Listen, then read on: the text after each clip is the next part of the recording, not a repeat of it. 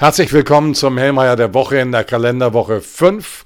Äh, zunächst schauen wir wieder einmal kurz zurück. Was hat uns die letzte Woche gebracht?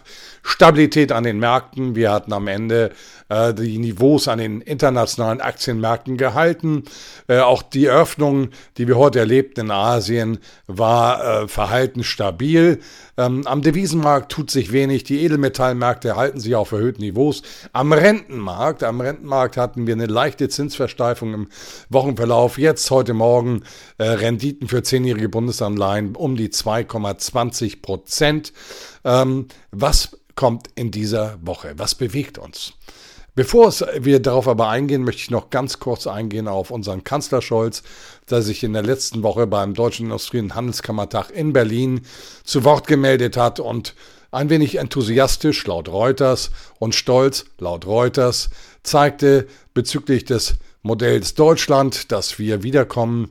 Ähm, dazu müssen wir etwas Wasser in den Wein gießen. Fakt ist, und lassen Sie mich das ganz deutlich sagen an dieser Stelle, dass wir noch nie zuvor in einem solchen kurzen Zeitraum so viel Schäden für Deutschland generiert haben. Laut DZ-Studie gab es allein bei Zinstiteln einen Verlust für privaten Haushalte von 395 Milliarden Euro.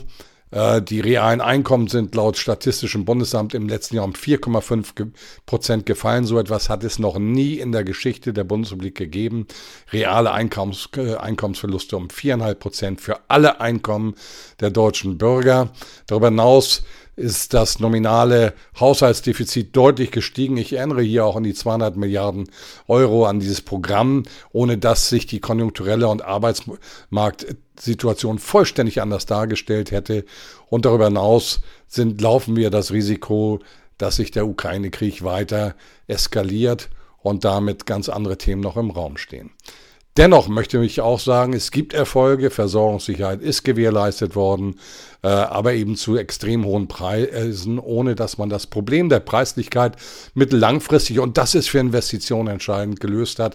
Trotz alledem geben wir dem Ganzen einen optimistischen Anstrich. Ja, die Dinge sind besser gelaufen, als man es erwartet hat, noch im Herbst was wir eben auch an den Bewertungen an den Finanzmärkten sehen. Kommen wir zur laufenden Woche. Es ist die Woche der Zinsentscheidung, die Woche der Einkaufsmanager-Indizes, können wir sagen. Heute steht zunächst einmal erst das BIP Deutschlands auf der Agenda. Hier wird eine unveränderte, im Quartalsvergleich unveränderte Wirtschaftsleistung erwartet. Im Jahr vielleicht ein Plus von 0,8 Prozent nach 1,2 Prozent im Vorquartal im Jahresvergleich. Dann wichtig der quasi IFO-Index der Eurozone, der Economic Sentiment Index. Hier ein Anstieg auf der Agenda von 95,8 auf 97,0, wenn wir dem Konsensus folgen wollen. Wichtiger am Dienstag dann, ne, die Daten aus China. Wir hatten in China zuletzt eben äh, doch sehr schwache Daten gesehen, was die Einkaufsmanager-Indizes anbetrifft. Jetzt wird erwartet, dass insbesondere im produzierenden Gewerbe sich die 50-Punkte-Marke wieder nähert. Zuletzt 47 Punkte, jetzt die Prognose 49,8. Für die anderen Indizes, Dienstleistung, Composite Index, der also für die Gesamtwirtschaft, gibt es keine Prognosen. Äh, dann geht es weiter am Dienstag mit den Importpreisen Deutschlands. Rückläufige Tendenz wird hier unterstellt. 11,6 Prozent Anstieg nach 14,5 Prozent. Das ist in der Tat recht moderat. Das liegt deutlich unter den Anstiegen von vor der äh, Ukraine-Krise. Darüber hinaus dann die Arbeitslosenrate Deutschland unverändert bei 6,5 Prozent für den Berichtsmonat Januar. Dann das BIP für die Eurozone, auch hier ähnlich wie in Deutschland unverändert im Quartalsvergleich. Im Jahresvergleich ein Plus von 1,8 Prozent nach 2,3 Prozent im Vorquartal. Äh, wichtiger dann Deutschland, Anstieg der Verbraucherpreise. Laut vorläufigen Berechnungen erwartet wird hier eine Rate von 9,2 Prozent nach 8,6 Prozent im letzten Monat. Schauen wir mal, da ist Überraschungspotenzial drin. Dann aus USA, Case Schiller Hauspreisindex. Wir haben im, im US-Immobilienmarkt eine gewisse Rezession äh, und hier ein Anstieg um 6,9 Prozent im Jahresvergleich erwartet nach 8,6 Prozent. Das sind schwache Werte äh, auf mehrjährige Sicht. Ähm, was kommt am Mittwoch? Am Mittwoch kommen äh, viele PMIs, also die finalen Berechnungen, einmal für den Bereich verarbeitendes Gewerbe, äh, für die Eurozone. Hier wird eine Bestätigung des Werts von 48,8 erwartet. Dann bekommen wir die Erstschätzung für die Verbraucherpreise der Eurozone. Hier wird anders als in Deutschland ein Rückgang von 9,2 auf 9,1 Prozent erwartet. Aber das ist eher irrelevant. Das Niveau ist nach wie vor prohibitiv. Äh, prohibitiv. Ähm, die Kernrate soll auch leicht fallen von 5,2 auf 5,1 Prozent. Arbeitslosenrate Eurozone unverändert 6,5 Prozent. Damit bewegen wir uns am All-Time-Low in der Geschichte der Arbeitsmarktdaten der Eurozone. Aus den USA dann der ADP-Beschäftigungsbericht.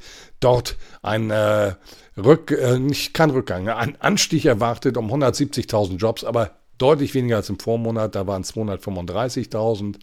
Dann geht es weiter in den USA mit Einkaufsmanager-Indizes für das verarbeitende Gewerbe, waren zuletzt schwach.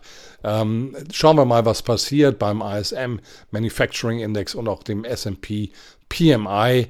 Ähm, das sollten Werte deutlich unter 50 Punkte bleiben.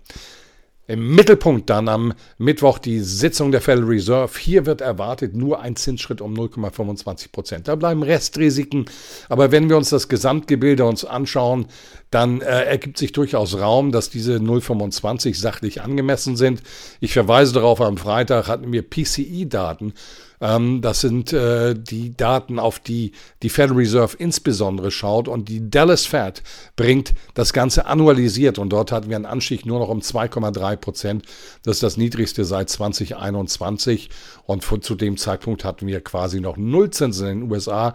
Also da nimmt der Inflationsdruck anders als in der Eurozone sehr viel deutlicher ab. Da, und von daher ist dieser Schritt dann vielleicht auch verständlich. Am Donnerstag folgt dann die EZB. Hier wird erwartet, nach den jüngsten äh, falkenhaften Äußerungen von diversen Vertretern der EZB, ein Zinsschritt um 0,50 Prozent von 2,5 auf 3. Ich schließe nicht vollständig aus, aber es ist eine ähm, nur geringe Chance, dass es auch nur ein Viertel Prozent wird. Äh, aber lange Rede, kurzer Sinn. Augen auf den Zentralbanken diese Woche. Ein halbes Prozent ist im Markt diskontiert aus den USA dann weiter noch die Auftragseingänge für die Industrie. Hier nach dem Einbruch um 1,8 Prozent im Vormonat erwartet ein Anstieg von 2,3 Prozent. Der Freitag. Der Freitag bringt uns dann äh, einmal Erzeugerpreise aus der Eurozone. Die sollten deutlich weiter rückläufig sein. Der starke Euro wirkt sich hier auch aus. Von 27,1 Prozent im Vormonat, Anstieg im Jahresvergleich auf 22,6 Prozent. Äh, dann kommt der US-Arbeitsmarktbericht. Auch hier analog eigentlich zum ADP-Bericht. Äh, der ADP-Bericht nimmt nur die private Wirtschaft rein, der, der US-Arbeitsmarktbericht auch den öffentlichen Sektor. 185.000 neue Jobs nach 223.000. Erwartet Arbeitslosenrate, erwartet 3,6 Prozent nach 3,5 Prozent. Also schauen wir mal, da sind leichte Überraschungen möglich und das Ganze wird dann abgerundet durch die äh, S&P Einkaufsmanager-Indizes aus den USA, einmal für den Dienstleistungssektor und den Composite Index, also für die Gesamtwirtschaft. Hier gibt es keine Prognosen. Hier lagen wir zuletzt bei beiden Werten bei 46,6 Punkten, also deutlich unter 50, Kontraktion implizierend.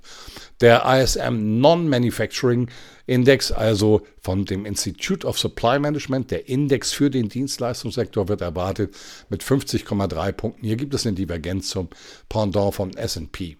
Fassen wir das Ganze zusammen. Was heißt das für diese Woche?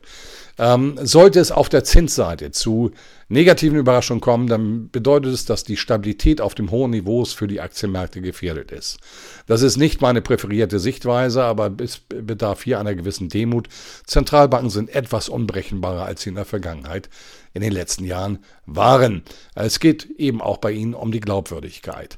Ansonsten ähm, ist das Gesamtgebilde in meinen Augen äh, eher positiv zu bewerten, weil die Einkaufsmanager, die Konjunkturdaten sollten Stabilität oder sogar leichte positive Akzente setzen können. Das ist das Bild für die Woche. Ich wünsche Ihnen viel Erfolg. Es war mir eine Freude. Bis zur nächsten Woche.